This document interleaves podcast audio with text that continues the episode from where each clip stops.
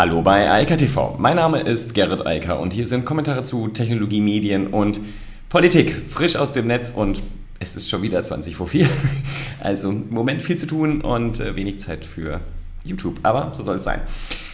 Es geht um Technologie und zwar um Wettbewerb im Technologiesektor. Da ist nämlich jetzt ähm, das Geld locker gemacht worden, was äh, Joe Biden im Rahmen des gesamten, naja, nach Corona 2 Billionen äh, Investitionsprogramms auch für den Bereich Technologie äh, locker machen will, spezifisch jetzt für die Chips, außerdem auch noch für den Wissenschaftsbereich. Und da geht es unter anderem äh, genau darum, den Wettbewerb zu China im Hightech-Bereich wieder in Gang zu bekommen, denn da steht die USA nicht mehr so richtig gut da.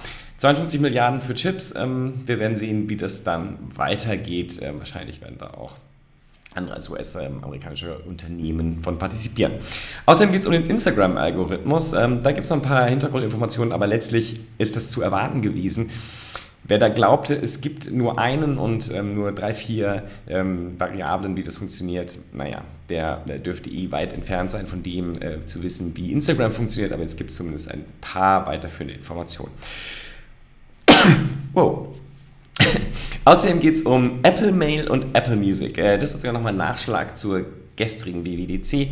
Und ähm, da machen sich einige Leute jetzt Gedanken, wie das so zukünftig mit der Newsletter-Ökonomie, also der E-Mail-Economy aussieht.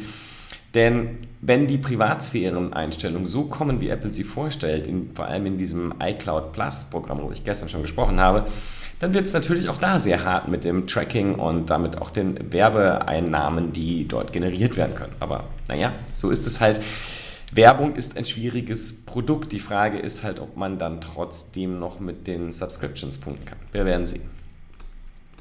Also, wir brauchen mehr Chips. Das wissen mittlerweile alle, auch Leute, die sich mit Computern gar nicht beschäftigen. Viele haben sich in den letzten Monaten immer wieder gefragt, warum man denn Computerchips braucht, um Autos fahren zu lassen. Naja, die Dinger fahren auch schon seit einigen Jahrzehnten nicht mehr ohne. Das ist nichts Neues und die Autoindustrie, gerade hier auch in Deutschland, hat da halt einen großen Fehler begangen ähm, und das ist noch freundlich ausgedrückt. Ähm, die haben halt Aufträge storniert und Produkte reserviert, das kennt man ja von, vom Impfstoff reservieren. Wenn man nicht kauft, sondern reserviert und sich hinterher beschwert, dass die Lieferanten nicht liefern, dann hat man keine Verträge abgeschlossen, sondern sich nett unterhalten. Ähm, reservieren gibt es nicht. Also zumindest wüsste ich nicht, dass das irgendwo im deutschen Recht stünde, dass man irgendwas reservieren kann und damit Verpflichtungen eingehen würde. So funktioniert die Welt nicht und ähm, das merken die halt auch. Das merken aber nicht nur die Autohersteller, das merken ganz viele Hersteller und äh, das betrifft halt viele Produkte, denn in so gut wie jedem Produkt, das ein bisschen teurer ist, ist meist ein Chip drin, der irgendwas kontrolliert und macht. Deshalb braucht man halt ständig Software und deshalb braucht man halt ständig Chips. Und ja, wenn man sich da abhängig macht von wenigen Anbietern und eigentlich auch nur noch ein kleiner ist, äh, dann wird es halt schwierig, also die USA in diesem Fall.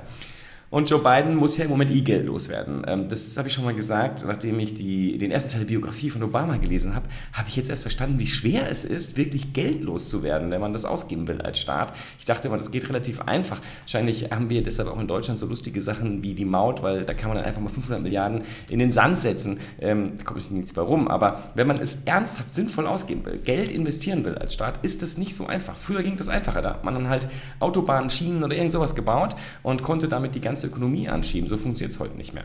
Was hier funktioniert, ist halt, man will den Wettbewerb in Zukunftstechnologien optimieren sozusagen und sagt halt, hier sind 52 Milliarden Dollar, wir brauchen eine Chip-Manufaktur, also eine, eine, Produktion hier in den USA. Das ist das Ziel. Außerdem will man nochmal so 30 Milliarden in zum Beispiel den Wissenschaftsbereich, in den Grundlagenforschung investieren. Auch sehr klug. Zum Beispiel in künstliche Intelligenz, zum Beispiel in das ganze Thema auch Big Data. Deshalb ist es auch hier so ein Thema, Technologiethema, weil wir reden halt insgesamt über ein Volumen von etwa 100 Milliarden, also über 5% von diesem 2 Billionen Paket, was äh, Joe Biden da gerade in den USA zusammenpappt. Und ähm, das ist einer der wenigen Bereiche hier, wo ich auch denke, okay, das kann funktionieren und äh, wo ich auch sagen, dank Obama verstanden habe, dass das kluge Politik ist. Also das ist etwas, wo man als Staat was bewegen kann und das sehen wir ja auch die ganze Zeit. China gibt 30 Milliarden im Jahr aus für Forschung an ähm, künstlicher Intelligenz. Die USA wollen das jetzt sozusagen über die nächsten Jahre mal ausgeben. Die Europäische Union, ähm, da reden wir über Kleckerbeträge im Verhältnis. Ähm, wir schaufeln unser Geld auch hier in Deutschland lieber in Dinge wie Kohle und Automobile. Dinge, die die Welt nicht mehr braucht. Keine Zukunftstechnologien. Da investiert Deutschland. Die USA haben jetzt offensichtlich verstanden, dass sie da was tun müssen. China hat das schon vor längerer Zeit verstanden, denn die wissen, wenn sie aufholen wollen, und das tun sie jetzt seit einigen Jahrzehnten, dann müssen sie vorne sein und nicht irgendwo hinten sich mit alter Technologie beschäftigen. Also insofern, das, was hier passiert, äh, sehr, sehr spannend. Und es hat natürlich enorme Auswirkungen auf den gesamten Tech-Bereich, denn dieses Geld, was dort jetzt fließen wird in den nächsten Jahren, ähm, das kommt halt an vielen Stellen an. Das ist halt das Spannende. Klar, Netzwerkausrüster wie Cisco werden sich natürlich freuen. Die waren ja auch schon im Vorfeld als ähm, ja, die heiße Aktie, als der Biden-Stock gehandelt, weil wenn Biden gewählt würde, würde dort Geld reinfließen, Breitbandausbau, das ist genau passiert. Außerdem halt das Thema ähm, hier, wir brauchen Computerchips, das ist natürlich jetzt besonders groß geworden dank Corona und daneben das Thema KI, auch das war zu erwarten. Auch da gibt es halt eine ganze Menge Unternehmen, die dort unterwegs sind, wo man dachte, okay, wenn Biden kommt, ist das natürlich hilfreich. Aber unter dem Strich, das ist meines Erachtens eine sinnvolle Industriepolitik, wenn man es mal so nennen will. Und in diesem Fall ja auch Netz- und Wissenspolitik. Also das ist genau der Punkt. Hier wird versucht, wieder auf, anzuschließen, aufzuschließen zu dem, was in China gerade passiert. Wie gesagt, ähm, die europäische Perspektive ist da manchmal meines Erachtens komplett falsch. Wir gucken immer in die USA, wir gucken in Silicon Valley, aber die sind nicht mehr vorne. Das fühlt sich nur so an. Google, Amazon, Facebook und so weiter, ja, ja, alles US-Konzerne. Aber die haben und sitzen auf alter Technologie teilweise. Und da, wo jetzt Dinge passieren, wo in den letzten zehn Jahren zum Beispiel China enorm viel Geld investiert hat, wo sehr große äh, Startups unterwegs sind, ich sag mal ByteDance, TikTok, ja, wobei TikTok ja nur ein Ausfluss dessen ist, was ByteDance macht, ähm, da sind halt Dinge passiert im KI-Bereich, wo die USA mit nur wenigen Unternehmen immer hinstehen und wo in Europa gar nicht zu sehen ist, mit ganz wenigen Ausnahmen in sehr fokussierten Bereichen. Nehmen wir mal DeepL, also dieses ähm, Übersetzungsprogramm, kommt aus Köln. Äh, das ist so KI, wo ich sage, okay, die kann man sehen, die funktioniert, ist sehr gut, besser als das, was Google tut. Aber da erschöpft es sich dann auch langsam. Also in vielen anderen Bereichen sind wir da schlecht aufgestellt. Das hier sehr, sehr spannend und ich bin sehr interessiert zu sehen, was dabei rauskommt, denn ähm, ich glaube zumindest, dass das eine hilfreiche Investition ist. Ja, Instagram. Da hat Adam Mosseri mal in einem sehr langen Blogpost erklärt, wie eigentlich die Instagram-Algorithmen funktionieren. Und ich meine, das war ja klar. Jeder, der sich ein bisschen damit beschäftigt, ob das jetzt die Google-Algorithmen sind, die Facebook-Algorithmen, Instagram ist ja nur eine Facebook-Tochter, oder dann halt Instagram, dem ist ja schon mal klar, Instagram hat eine Vielzahl von Produkten. Na? Also mit Reels und TikTok-Klon, dann haben sie das Stories-Format übernommen von Snapchat. Sie haben ihren eigenen Stream für die für äh, Bildmaterial und die Videos. Ähm, dann haben sie immer noch dieses ähm, IGTV. Also da passieren ja viele Sachen. Und die haben natürlich einen eigenen Stream, die haben eigene Variablen auch jeweils und interagieren sehr unterschiedlich dann mit dem, was der Nutzer macht. Also wir als Nutzer definieren natürlich, was wir sehen, über das, was wir uns angucken, wo wir lange Zeit hängen bleiben, wenn wir durch den Stream scrollen, was wir uns lange als Video anschauen, vielleicht nochmal anschauen, all diese ganzen Variablen Tausende fließen da zusammen und am Ende des Tages kriegen wir dann das, was wir angezeigt bekommen. Und ähm, ja, ich glaube, es ist ganz gut, dass hier jetzt ein bisschen mit allerlei ähm, Mysterien aufgeräumt wurde und das nochmal klargestellt wurde. Ich glaube auch, dass sich da viele was vormachen, die wirklich denken, dass das simpel wäre.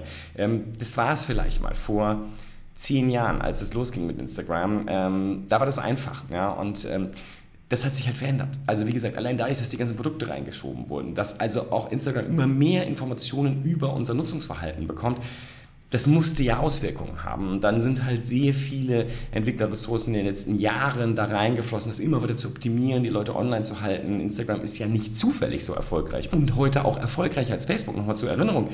In Deutschland ist Instagram das größte soziale Netzwerk, nicht Facebook. Facebook ist das alte soziale Netzwerk, also im Wortsinne, demografisch betrachtet, primär mit alten, bestückt sozusagen alten Nutzern. Das Durchschnittsalter viel höher, über 50. Instagram um die 40. TikTok Mitte 20, Anfang 30, da bewegen wir uns dort jetzt hin. Und daneben gibt es auch viele andere Möglichkeiten, sich sozusagen zu betätigen und natürlich mit einem langen Lernprozess bei Instagram, denn das Ding ist ja nicht erst gestern entstanden und wie gesagt mit immer mehr Informationen angereichert, die wir als Nutzer da reinspielen und natürlich verändert das das, was wir dann wieder zurückbekommen. Absolut logisch und wie gesagt auch eine sehr lange Entwicklungsphase. Apple. Ich habe gestern nur über einen oder primär über einen äh, Service geredet, nämlich den, das Privacy Relay, also das äh, Apple VPN, was da kommt. Aber zu den iCloud Plus Services gehören halt auch äh, zum Beispiel die Mail Protection Privacy, also ein, auch dort ein Ziel von Apple, die Privatsphäre der Nutzer, in dem Fall konkret der E-Mail-Nutzer, zu erhöhen. Ich muss dringend zum Friseur, kann ich nur sagen, aber es ist jetzt bald fällig. Die Matte kommt ab. Sorry. So, dass das Auswirkungen haben wird, ist doch klar. Das sehen wir ja gerade die ganze Diskussion und auch die Ausfälle von Facebook und konkret Mark Zuckerberg gegen Apple ähm, und äh, die genau darauf zielen und sagen, ihr macht hier unser Werbegeschäftsmodell kaputt. Und hier ist jetzt die Frage, die Plattform aufwirft, was passiert denn eigentlich mit dem Newsletter-Boom? Also zum Beispiel wie bei Plattformen auf Substack, äh, da bewegen die sich ja, oder bei vielen anderen, äh, wenn jetzt auch die Privatsphären-Einstellungen so erhöht werden im E-Mail-Bereich. Das werden wir sehen, aber ich glaube, wer seine Geschäftsmodelle, egal welcher Natur, darauf aufbaut, die Privatsphäre des einzelnen Nutzers zu unterminieren, der wird verlieren. Das ist für mich ganz klar. Die Chance, dadurch zu, äh, zu gewinnen in Zukunft, ist minimal. Die äh, Menschen erkennen die Probleme und versuchen sie zu lösen. Aber viel wichtiger, Apple löst diese Probleme. Und Apple hat da viele, viele eigene Vorteile raus, denn sie können sich A, was das Branding angeht, ganz klar positionieren und auch ganz klar insbesondere gegen Google und gegen Microsoft positionieren.